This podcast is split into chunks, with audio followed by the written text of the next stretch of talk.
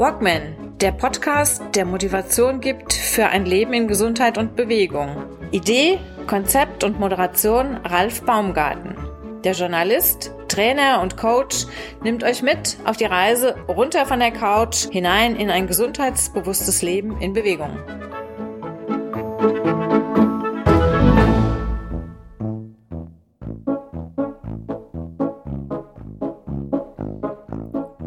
Hallo und willkommen zur Jubiläumsausgabe. Drei Jahre Walkman Podcast. Drei Jahre Walkman Podcast bedeutet 163 Episoden per Audio auf Apple und Spotify und über 100 Videos auf YouTube mittlerweile. In der aktuellen Folge, auf die komme ich gleich noch zu sprechen. Erstmal kommen wir auf die Folge davor. Das ist die Folge mit Florian Böhme und Laufen am Gardasee. Es wird eine sehr urlaubs- und Fern-, Nah- und Fernreisen trächtige ähm, Episode. Besonders der Vorspann jetzt. Florian Böhme läuft am Gardasee. Wer die Folge versäumt hat, nachhören. Ich habe mich kurz und spontan entschlossen, mit Florian im Herbst das nächste Lauf- und Wanderevent mitzumachen. Und scheinbar kam die Folge auch so gut an, dass sich auch schon der eine oder andere von meinen Hörern, Hörerinnen äh, sogar tatsächlich angemeldet hat, was auch zu der Einladung jetzt ähm, der Grund ist, wer also mitlaufen möchte oder mitfahren möchte zum Gardasee. Ich werde eine Fahrgemeinschaft bilden und nein, das ist keine bezahlte Werbung. Ich werde natürlich meinen Start, meinen Aufenthalt da unten genauso bezahlen wie jeder andere. In der darauffolgenden Episode, also nicht in der, die ich gleich zum Schluss noch ankündigen werde, habe ich ein Gespräch, da geht es auch wieder in die Ferne, ein Gespräch mit Sascha Kramm, dem Extremläufer, dem extremen Wüstenläufer und dem Happyologen Patrick Wenke. Beide schon bei mir mehrfach im Podcast zu Gast. Auf einem Event eines Privatsenders in, ich meine, in Köln wäre es gewesen, haben die beiden sich ebenfalls getroffen und dann spontan entschieden, Patrick wird Sascha begleiten nach Bhutan ins Land des Glücks. Der Epiloge im Land des Glücks, eine besondere Folge ähm, nachhören. Ungefähr vor zwei Monaten war die drin. Ähm, beide haben also Bhutan überstanden, beide haben Bhutan gerockt. Dieses sechs Tage äh, Event über 200 Kilometer mit wahnsinnig vielen Höhenmetern. Beide haben es geschafft. Beide sind an ihre Ziele zumindest mal rangekommen und entsprechend happy auch wieder zurück. Also nach Bhutan in der nächsten Woche, in der jetzigen Folge geht es ebenfalls in die Ferne und zwar nach Thailand. Dort lebt Jürgen Zeck, Deutschlands ja, Vorzeige Nummer 1 Triathlet der 80er, 90er und bis in die 2000er Jahre. Mit Jürgen Zeck verbindet mich indirekt eine kleine Geschichte, weil er hat so meine äh, Triathlon-Karriere in Anführungszeichen äh, immer so ein bisschen begleitet, weil es gibt immer so Leute, an denen man sich auch so ein bisschen orientiert. Also die Folge mit Jürgen Zeck jetzt direkt im Anschluss. Ein Gespräch über seine Geschichte und über sein Training in Thailand in der nachfolgenden Episode. Viel Spaß und alles Gute. Wer ist da?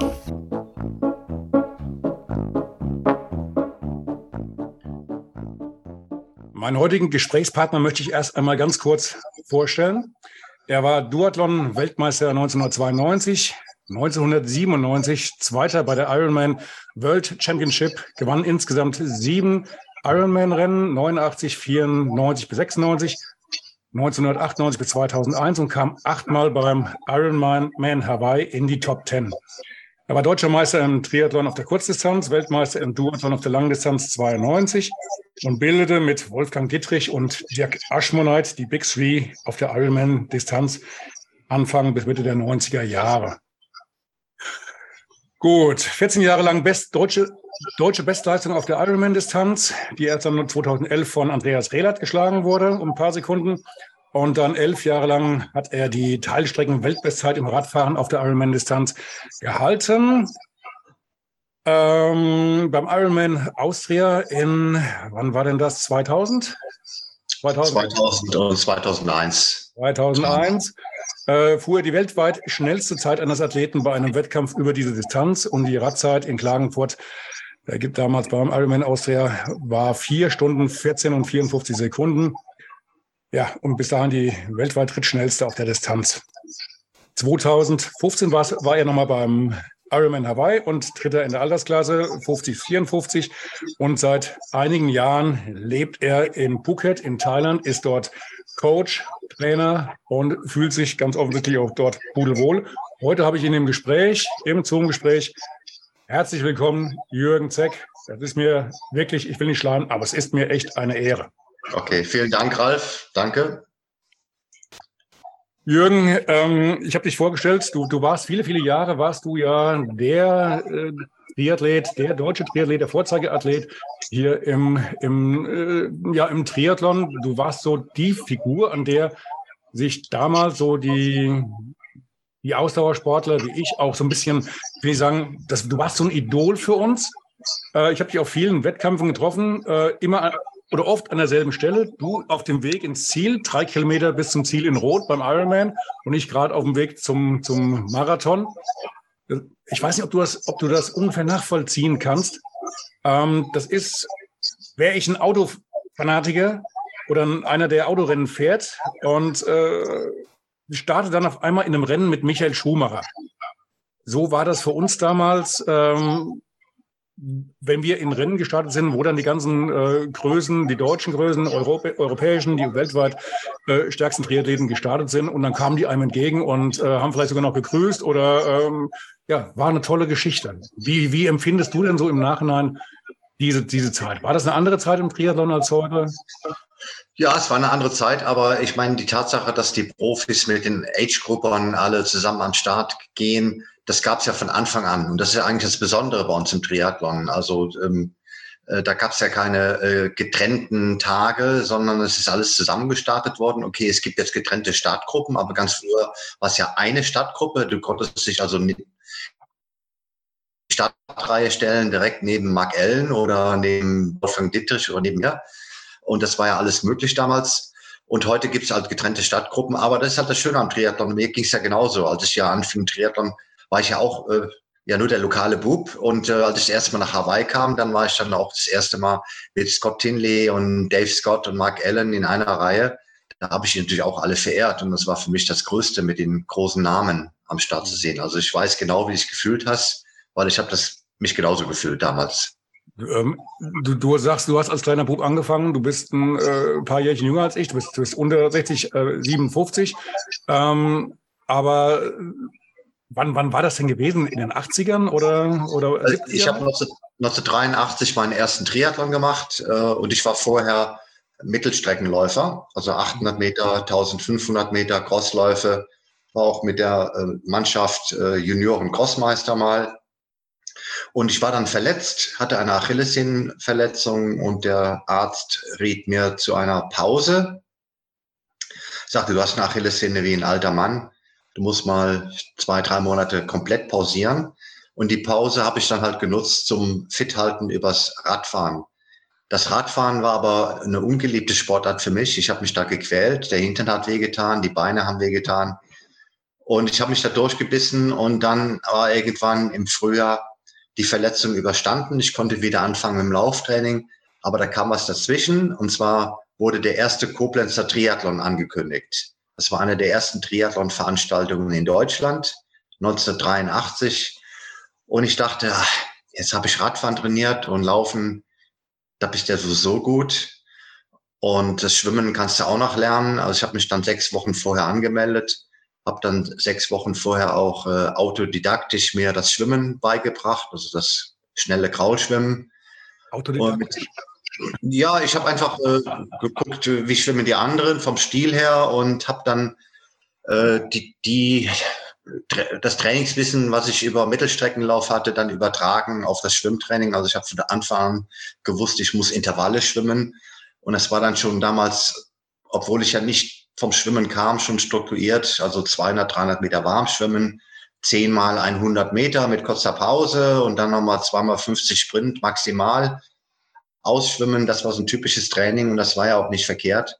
Und habe dann meinen ersten Triathlon, den Rhein-Mosel-Pokal in Koblenz, 93, dann sofort gewonnen, äh, gesamt. Und das war eine kurze Distanz, äh, 500 Meter schwimmen, 5 Kilometer laufen und äh, ich kam ins Ziel und das war ja einfach nur als verrückte Idee als Experiment gedacht. Und es hat mir so gut gefallen, dass ich gesagt habe, vergesst das Laufen, also das reine Wettkampflaufen. Ähm, Triathlon, das ist jetzt meine neue Sportart. Das macht viel Spaß. Ich fühlte mich körperlich viel besser. Und äh, mir hat auch diese Atmosphäre gut gefallen am Anfang. Das waren ja alles Verrückte und wir waren alles Pioniere. Und es kamen aus allen möglichen Sportarten die Verrückten angetanzt. Und es war einfach eine ganz tolle Zeit damals. Das kann ich, so, kann ich so ein bisschen, ein bisschen ergänzen. Ähm, der erste Triathlon, den ich gesehen habe, wo ich allerdings noch nicht aktiv war, das war 88 in Rot, bei dieser, dieser Premiere vom, vom Ironman in, in Europa. Und ähm, das war für mich vollkommen unvorstellbar. Es war knallheiß, es war unglaublich heiß. Wir sind da, äh, ja, das, das Schwimmen morgens mit der Moderation von dem, von dem Harry Weinfort. Ähm, es war einfach toll. Es war so eine ganz komische Situation. Das Wasser hat, hat gebrodelt, da kam der Dampf hoch, das, das Licht kam dann rein, hat sich da drin gebrochen. Und dann äh, auf der Radstrecke, wir haben als Zuschauer uns schon fast zu Tode geschwitzt und die sind da mit ihrem Tempo da lang gefahren. Und da habe ich wortwörtlich auch gedacht gehabt, Mann, sind die verrückt, das mache ich auch. Und das, das war mit dem, dem Verrücktsein. Aber das war irgendwie ansteckend. Und ja, ein paar Wochen später kam mein erster Triathlon und es war, ich habe natürlich nicht gewonnen, aber ähm, das war diese, dieser Fun-Faktor. Ne? Das war, der war enorm groß, egal wie, wie schwierig das war. Das kann ich alles nachvollziehen. Ja. ja. Äh, mein erstes Erlebnis mit Ironman war so äh, auch im Fernsehen. Ich habe damals 1983 ähm, den Wettkampf von 82 gesehen, ähm, wo Julie Moss in Führung liegend über die Ziellinie gekrabbelt ist. Mhm. Und ich war einerseits fasziniert, aber andererseits habe ich gesagt, so was Verrücktes mache ich nie. Mhm. Ein paar Monate später habe ich meinen ersten Triathlon gemacht und dann war immer noch so die Devise, naja, die Kurzstrecke und maximal die Mittelstrecke, das kann man ja noch machen, aber Hawaii ist was für die Verrückten. Und dann kam dann genau 1988 der Moment, wo Roth das erste Mal Ironman-Veranstalter war. Ich war damals noch Kurzstreckenathlet. Ich weiß, am selben Tag war äh, das, glaube ich, Deutschland-Cup-Finale in Herlatzhofen. Und ich hatte das Rennen gewonnen. Und äh, die ganze Triathlon-Szene in Deutschland hat nur über Dirk Aschmonheit gesprochen, weil er Zweitplatzierter war beim Ironman in Rot. Und das hat mich so gewurmt, dass ich gesagt habe, diese Ironmänner, die kriegen die ganze Aufmerksamkeit. Ähm, der Aschmonheit hat ja sonst keine Chance gegen mich, dachte ich damals. Und äh, habe mich dann entschieden, 1989 mich für Hawaii zu qualifizieren. Das war dann in Rot damals über die verkürzte Distanz. Es war keine volle Distanz. Bin dann 1989 das erste Mal nach Hawaii, habe dann in San Diego in Kalifornien trainiert, konnte sehr viel mit Mark Allen trainieren, der ja auch dann gewonnen hat in Kona. Und äh, es war einfach nur als einmal gedacht, ich mache einmal Hawaii mit, um das abzuhaken. Aber als ich dann das Rennen erlebt hatte, das war so eine tolle Atmosphäre. Das war so ein Miteinander von den internationalen Athleten aller Altersstufen, dass ich gesagt habe, das ist meine Zukunft im Triathlon, das ist meine Heimat, Ironman in Hawaii. Aber bis dahin hast du es noch gar nicht so richtig für, für ähm, nicht für voll genommen, aber das war noch nicht so, dass das Ziel irgendwie, du, du nimmst an, nimmst an dieser Weltmeisterschaft teil, bist auf Hawaii und dann, äh, dann kam erst so der, der, der rote Faden oder der, der Wille, hier mache ich weiter. Genau, ich bin ja aufgewachsen als, äh, als Leichtathlet oder geht, geht man halt den Weg über die Verbände, dann macht man die Kreismeisterschaften, Bezirksmeisterschaften, die Landesmeisterschaften, deutsche Meisterschaften.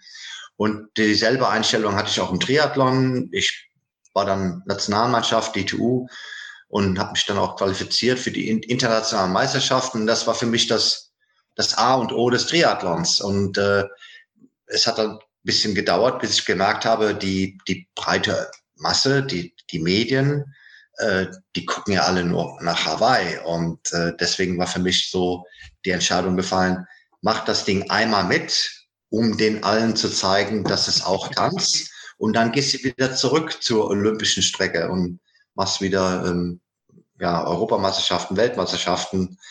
Und äh, das kam alles ganz anders. Also dieses, dieses Erlebnis in Hawaii, hat eigentlich mein, mein Werdegang im Triathlon total auf einen anderen Weg gebracht. Also adios DTU, adios Nationalmannschaft, nur noch Ironman. Hm. Ja gut, ich, ich kann ich kann es soweit nachvollziehen. Meine, meine erste ähm, längere Triathlon war dann auch in Rot 89 gewesen, also die, über dieser verlängerten äh, Mitteldistanz. Und ähm, das war auch da, da, ähnlich. Da ist so ein richtiges Feuer entstanden und äh, das war ja, man, man hat einfach gemerkt, das ist eine ganz andere. Die, die, Leute sind anders, sie sind nicht so verbissen wie beim Laufen. Beim Laufen kam mir das damals so über die 10 Kilometer oder Halbmarathon, kam mir immer so ein bisschen viel zu ernst vor. Und, äh, und beim, beim Triathlon hatte ich das Gefühl, vielleicht nicht ganz vorne, da, da war ich ja nie. Aber so da, wo ich jetzt äh, rumgegurkt bin, das war immer so eine Gemeinschaft irgendwie. Und das hat mir wahnsinnig gut gefallen. Das war, war eine, eine komplett neue Welt und äh, ja, hat, hat riesen Spaß gemacht. Ja, Du, du, du warst damals, ähm, äh, nachdem du dich entschieden hast, dann da ein bisschen weiterzumachen, warst du ja, warst ja auch so ein bisschen in der Werbung aktiv. Ähm, das, was mir immer im Hinterkopf geblieben ist, das waren diese Räder, mit denen du gefahren bist. Das war diese eine Radmarke, wir hatten vorher schon mal kurz drüber gesprochen, Kestrel. Die hatten so einen ganz ausgefallenen Rahmen, der hat so ein bisschen äh, sich deutlich unterschieden von diesen Stahlrahmen, die wir alle noch gefahren haben. Und ähm, was war das nochmal für ein Material? Der, der war relativ breit, vom, vom Rahmen her, der sah ganz optisch ganz anders aus, irgendwie viel gefährlicher, war knallweiß. Zumindest die Dinge, die ich gesehen hatte, aber ich glaube, du hast auch einen weißen gefahren damals, ne? Ja, das war so einer der ersten Composite-Carbon-Rahmen äh, im Aero-Design.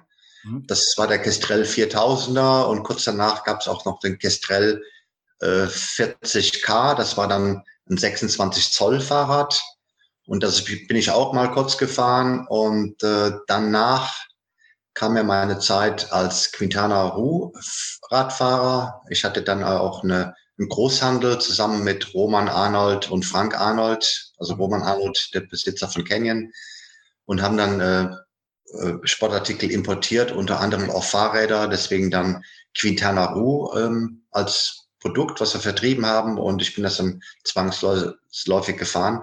Das waren dann 26 Zoll Laufräder. Mhm. Und dann hatte ich dann 1993 meinen ersten Bandscheibenvorfall, Rückenprobleme, Ausfallerscheinungen und ähm, mein damaliger Sponsor, ähm, der Herr Hochschorner, äh, Cyclosport aus München, das war der Importeur von Softride und der hatte mich angeschrieben und äh, sagte, hier, ich habe die Lösung für dich, ich schicke dir mal ein Rad rüber, fahr das mal zum Testen.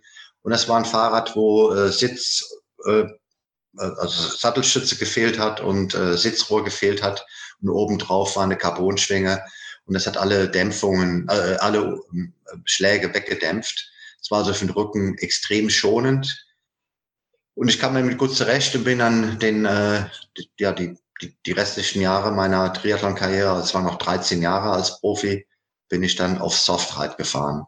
Und dann erst später auf Canyon umgestiegen als Age-Grupper, als Amateur. Also die, die, die Softride kann ich mich noch, auch noch so grob dran erinnern, das sah doch immer so aus, als ob das praktisch die Stange nach vorne durchgeht äh, bis Richtung Vorderrohr ähm, und du hast da mehr oder weniger so freischwingend auf diese, diese, dieser Stange, äh, Stange gesessen. Da habe ich mich immer gefragt, wie sowas funktioniert, wenn du mal durch ein Schlagloch fährst, ob da nicht das ganze Gewicht dann durchkracht und du landest mit einem Schlag auf dem Hinterrad. Wenn Bobbes, äh, das war immer so meine Befürchtung gewesen. Aber das hat nee, es war äh, ganz anders. Es war so, dass äh, alle Unebenheiten äh, weggedämpft wurden. Also es war wie jetzt ein gut gedämpfter 500er Mercedes. Ähm, man ist also wirklich äh, über die Schlaglöcher ganz bequem drüber gefahren. Mhm. Aber diese, diese Firmen, so Kestrel oder, oder Softride, äh, gibt es die heute überhaupt noch? Also äh, gibt es nicht mehr. Ähm, äh, Kestrel, keine Ahnung, kann ich nichts zu sagen. Äh, Quintana Roo gibt es noch. Ähm, ja. Und ich bin ja zwischenzeitlich auch mal Müsing gefahren. Das war eine deutsche Firma aus, aus der ehemaligen DDR. Und ähm, äh, ganz früher äh, Somek gefahren. Das lief über Radsport Arnold, Roman, Ar Roman Arnold, der italienische Räder importiert hatte. Ähm, dann war Rossin. Ich hatte einen Profivertrag mit, äh, einem Rad, mit einem Triathlon-Team, das hieß Winning Club. Da war auch der Dirk Aschmoneit drin und der Rob Barrell, Karl Blondel, Glenn Cook. Das waren alles frühere Weltklasse-Athleten. Und da hatten wir Rossin als Sponsor. Also ich habe schon einige Radmarken durch, aber Softride war das, wo ich 13 Jahre nonstop am Schluss gefahren bin und was auch zwangsläufig für mich das einzigste Rad war, was ich damals fahren konnte. Ich hätte die Umfänge 800 Kilometer in der Woche auf einem Stahlrahmen gar nicht fahren können. Also Softride war einfach rückenschonender. Okay. Du hast ja irgendwann dann deine, deine sportliche Karriere hier in Deutschland beendet. Ähm, bist, wann, wann bist du dann nach Thailand gekommen und vor allen Dingen, wie bist du denn auf Thailand gekommen? Das kam ja schon viel früher. Also ich wurde 1994, nachdem ich dann bester Europäer war in Kona, im vierten Platz, schon mal eingeladen worden nach Phuket zum Laguna Phuket Triathlon. Äh, es war ein Wettkampf mit äh, großer weltweiter Fernsehübertragung, mit den besten, vielen Top-Athleten, äh, viel Preisgeld. Und ich habe es abgelehnt, weil ich kam gerade aus Hawaii zurück und hatte die Schnauze voll von Hitze und Luftfeuchtigkeit. 1995 kam die zweite Einladung. Ich hatte zugesagt, aber dann ist dann in dem Monat mein Vater gestorben. Im nächsten Jahr kam dann die dritte Einladung, 96. Und habe ich mich gerade frisch in ein Mädel aus Hawaii verliebt und bin dann lieber nach Hawaii zurückgeflogen. 1997 kam die vierte Einladung nach Thailand. Und dann dachte ich, ah, das gibt's ja nicht. Da ist ein Veranstalter, dem habe ich jetzt dreimal abgesagt. Und die laden mich dennoch immer ein und bleiben immer freundlich jetzt musste einfach hin, ähm, das aus Höflichkeit. Und ich war kein großer Asien-Fan, ich hatte viele Vorurteile, ich hatte immer die Bilder im Kopf von, von Hitze, Luftfeuchtigkeit, überfüllten Städten, Chaos auf dem Straßenverkehr, viel zu scharfes Essen, ähm, Durchfallerkrankungen, da wird man ja krank und Malaria und was, das war alles Vorurteile. Und als ich da war, war alles ganz toll. Ähm, natürlich, ich war dann auch untergebracht in einem Fünf-Sterne-Hotel, das ist immer ganz toll. Und war dann 97, 98 als Profiathlet dort am Start bei einer hervorragenden Veranstaltung, top organisiert. Ähm, Mike Pick ist gestartet dort, Craig Welch, äh, Spencer Smith, Simon Lessing, Mark Allen. Also wirklich Polly Fraser, viele große Namen. Und als ich das zweite Mal da war, kam ich zurück nach Deutschland und dann war, wurde mir bewusst, dass ich äh, Thailand gar nicht richtig kennengelernt habe. Ich habe zweimal in einem Fünf-Sterne-Resort gelebt, habe ein Weltklasse-Event mitgemacht, aber das richtige Thailand habe ich gar nicht gesehen und habe dann spontan entschieden, nochmal zurückzufliegen und einen Monat lang Thailand zu erleben als Backpacker, also nur in billigen Hotels, ähm, auch durch die Landschaft gereist, auch in den Norden nach Chiang Mai, auch hoch äh, nach Mae Hong Song und ähm, die kleinen Dörfer ähm, alle abgeklappert und dann habe ich erst gemerkt, wie schön das Land ist und wie nett die Leute sind. Und alles, was ich vorher nicht gemacht habe, war alles plötzlich ganz toll. Und dann hatte ich dann Thailand entdeckt als Trainings- und Urlaubsdestination während meiner Profikarriere. Und als ich dann aufhörte mit dem Sport, kam dann 2010 ein Jobangebot, ähm, dort die Triathlon Akademie eines riesengroßen Sports. Das gehörte damals einem Deutschen, Klaus Heppen. Und da habe ich zugesagt, äh, die Idee war einfach, das mal für ein Jahr zu machen. Aus dem Jahr wurden dann mittlerweile zwölf Jahre. Mittlerweile habe ich mich aber getrennt von Tanja Pura und mache jetzt unter dem Namen Z-Coaching Phuket mein eigenes Training. Und äh, das ist recht erfolgreich. Das Z-Coaching machst du aber auch jetzt schon, wie lange? Sieben, acht Jahre oder sechs Jahre? Äh, das habe ich angefangen im Spätsommer 19, äh, 2015. Und das ist eigentlich ein Gruppentraining für ambitionierte Amateursportler bis hin zum Profisport. Ich biete 13 Trainingseinheiten an pro Woche. Äh, wir schwimmen fünfmal die Woche, wir fahren viermal die Woche Fahrrad und laufen viermal die Woche. Und äh, da kommen halt fünf bis 600 Leute im Durchlauf ähm, pro Jahr zum Training aus der ganzen Welt. Ähm, wir hatten auch Profis da, Patrick Langer war schon zweimal da, Michael Rehlert kommt jedes Jahr. Ähm, wir hatten auch Blumenfeld und Gustav Iden ähm, vor Covid bei uns. Und ähm, da fehlt ja nicht mehr viel. Bei dem, was du jetzt alles aufgezählt hast, was da so in diesen, diesen, äh, diesem Jahrzehnt, diesen zwölf Jahren, was da dabei war, da hast du ja die ganze Hitliste von oben nach unten eigentlich mit dabei gehabt, oder? Genau, wer einmal in Phuket war, der kommt auch gerne wieder und es ist auch ein gut gehütetes Geheimnis. Also die Leute wollen gar nicht so viel davon erzählen, weil die wollen ja gar nicht, dass zu viele Leute da hinkommen, dass es so wird wie Mallorca. Ähm, wir können auch, also ich jetzt als Z-Coaching, wir können auch nicht viel mehr Leute verkraften, weil wir haben halt nur ein Schwimmbad, das sind 25 Meter Becken, wunderschön.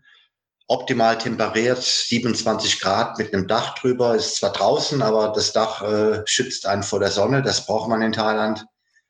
Und äh, da haben wir halt nur Platz für 30 bis 35 Leute. Also beim Schwimmtraining sind wir recht limitiert.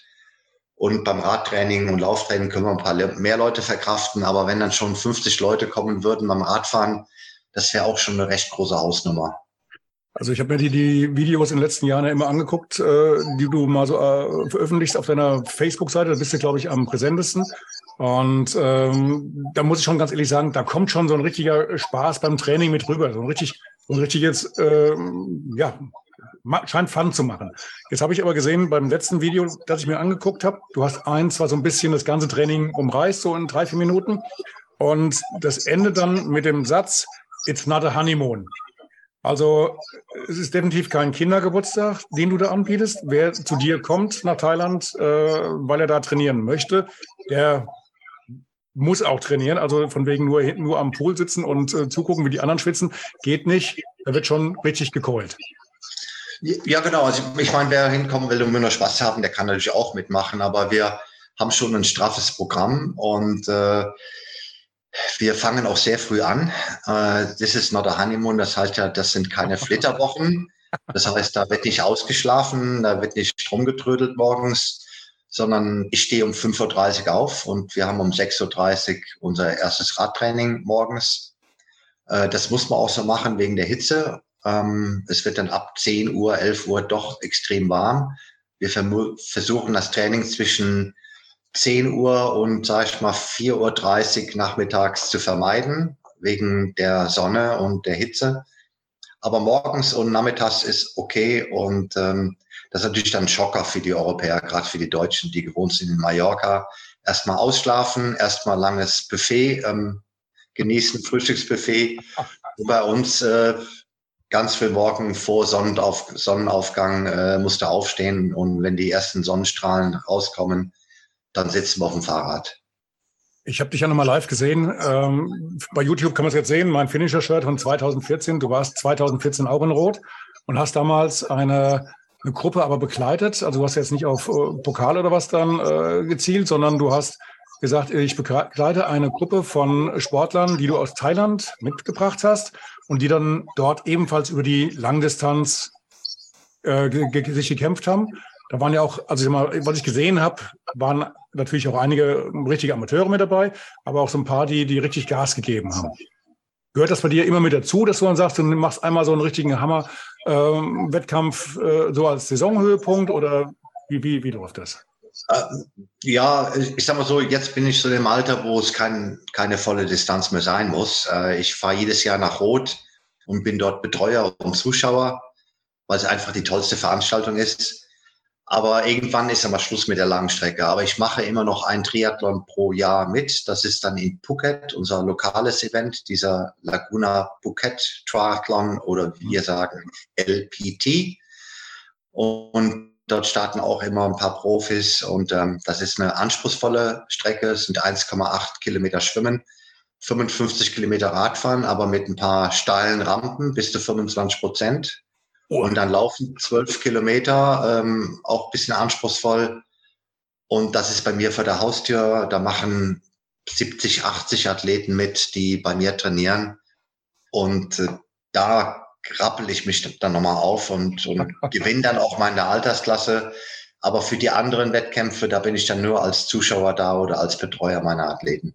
Mhm. Aber das, das machst du weiterhin. Also dann, äh, Rot ist jetzt wieder in, in vier Wochen ungefähr.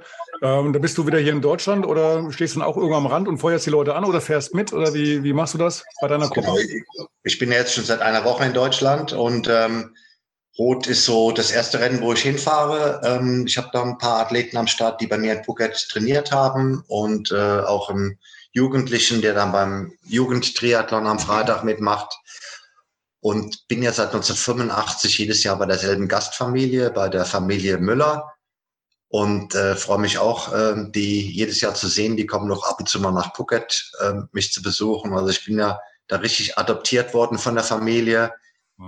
Und äh, irgendwie, ich denke, schuld es auch der Veranstaltung. Also ich habe da meine größten Erfolge gehabt und habe meinen Namen aufgebaut und habe mich da immer sehr wohl gefühlt. Und die Familie Walshöfer macht ja auch einen ganz tollen Job als Veranstalter. Und das ist einfach ein Highlight, da muss ich hin. Also ich muss in Rot auf jeden Fall an der Strecke stehen und freue mich, wenn ich dann auch bei den Teilnehmern Leute erkenne, mit denen ich früher schon Triathlon gemacht habe oder wenn es halt Leute sind, die ich auch trainiere, natürlich dann ah, ah. Oh, Boris Becker hat mal gesagt, glaub, Wimbledon ist mein Wohnzimmer. Ähm, ist, ist bei, schon mal mit, mit Rot bei dir auch so ein bisschen äh, so ähnlich? Genau, äh, Rot ist immer noch Rot. Äh, das ist, das war schon von Anfang an, äh, haben die die Messlatte hochgelegt äh, bezüglich Veranstaltung, Professionalität Mhm. Aber das Wichtigste ist ähm, das Familiäre der Veranstalter, ähm, die, die, die Atmosphäre, die sie kreieren und dass die ganze Community, also der ganze um Umkreis von Rot an der Veranstaltung teilnimmt. Mhm. Als Beispiel Frankfurt ist auch ein tolles Rennen, äh, auch gut organisiert, aber den Frankfurter juckt sie überhaupt gar nicht, was da passiert. Die stören sich nur, äh, dass ja. die Straßen gesperrt sind, aber in Rot ist jeder involviert. Jeder kriegt mit, was los ist. Jeder liest die Zeitung. Jeder kennt die großen Namen. Und das ist einfach das Besondere an Rot. Das stimmt. Du wirst, wirst auf der, der Strecke, ich habe achtmal teilgenommen in Rot. Und du wirst von vorne bis hinten, äh, ja gut, beim Schwimmen ist ein bisschen schlecht, aber ähm, du bist auf der Radstrecke und beim Laufen immer umgeben von, von Leuten. Alles klatscht, die rufen deinen Namen, die, die, die schauen nach, wer kommt mir da entgegen und die feuern dich an. Äh, das ist unglaublich. Ne? Das ist eine ganz, ganz besondere Atmosphäre. Ja, man hat das Gefühl, in Rot ist jeder Triathlon-Experte. ist wahrscheinlich auch so, ja. ja. Prima. Sollten wir noch auf irgendwas hinweisen, was ich jetzt nicht erwähnt habe? Habe ich was vergessen?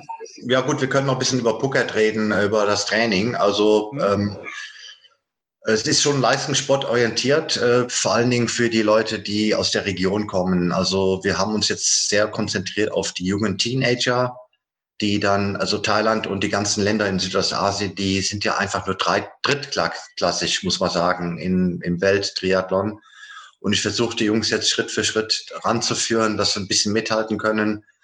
Und mittlerweile haben wir nicht nur Zulauf aus Thailand, sondern wir haben auch die besten Triathleten aus Vietnam, ähm, aus Indonesien, die dann zu uns zum Training kommen. Also wir sind jetzt in ganz Südostasien sozusagen Triathlon-Stützpunkt. Wir sind auch vom Verband anerkannter Stützpunkt. Also mein Z-Coach in Phuket ist gleichzeitig auch äh, Thailand Training Center.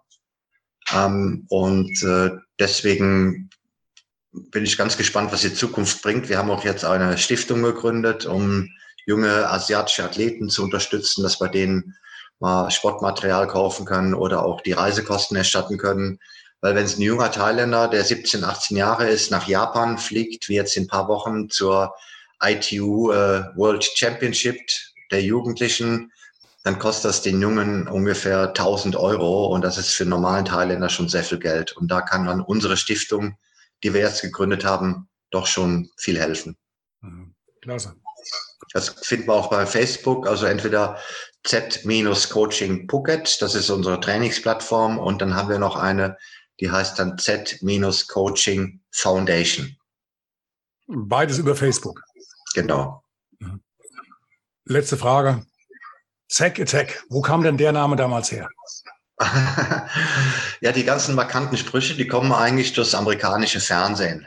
Ähm, das, das war ja immer von NBC ähm, übertragen, beziehungsweise das kam ja ein paar Wochen später in einer 90-minütigen Show. Das war ja fast wie ein Kinofilm. Und der Moderator hatte dann irgendwann, als ich dann das Übliche gemacht habe, ich kam halt etwas weiter am Schwimmen zurück und bin nach vorne gefahren, habe mir dann von hinten die Spitzengruppe angeguckt und bin dann oft mit einer Attacke oder einem Schwung an einer Athleten vorbeigefahren, oft noch mit einer Handbewegung, um den Jungs zu sagen, gibt's auf, versucht's gar nicht dran zu bleiben. Und dann sagte dann der NBC-Reporter, ähm, ja, das war jetzt eine Zack Attack.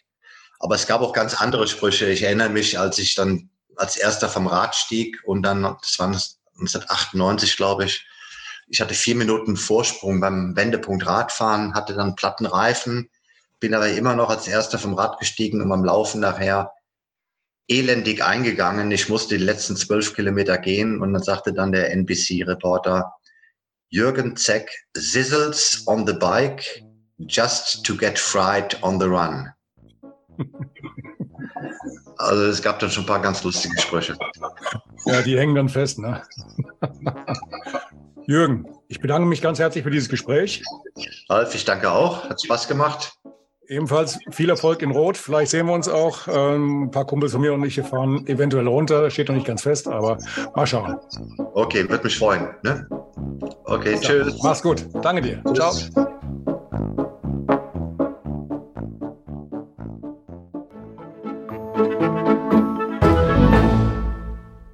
Eine kurze Bitte zum Schluss. Hat dir diese Folge gefallen? Dann abonniere bitte meinen Podcast bei Apple, Spotify oder dem Anbieter deiner Wahl und hinterlasse mir nach Möglichkeit gerne eine 5-Sterne-Bewertung. Du möchtest mir einen Kommentar geben oder mich direkt kontaktieren? Dann tu dies über Facebook Messenger oder per E-Mail. Die Adressen findest du in den Show Notes. Ich danke dir fürs Zuhören. Bleib wach, gesund und aufmerksam. Bis zum nächsten Mal. Dein Ralf.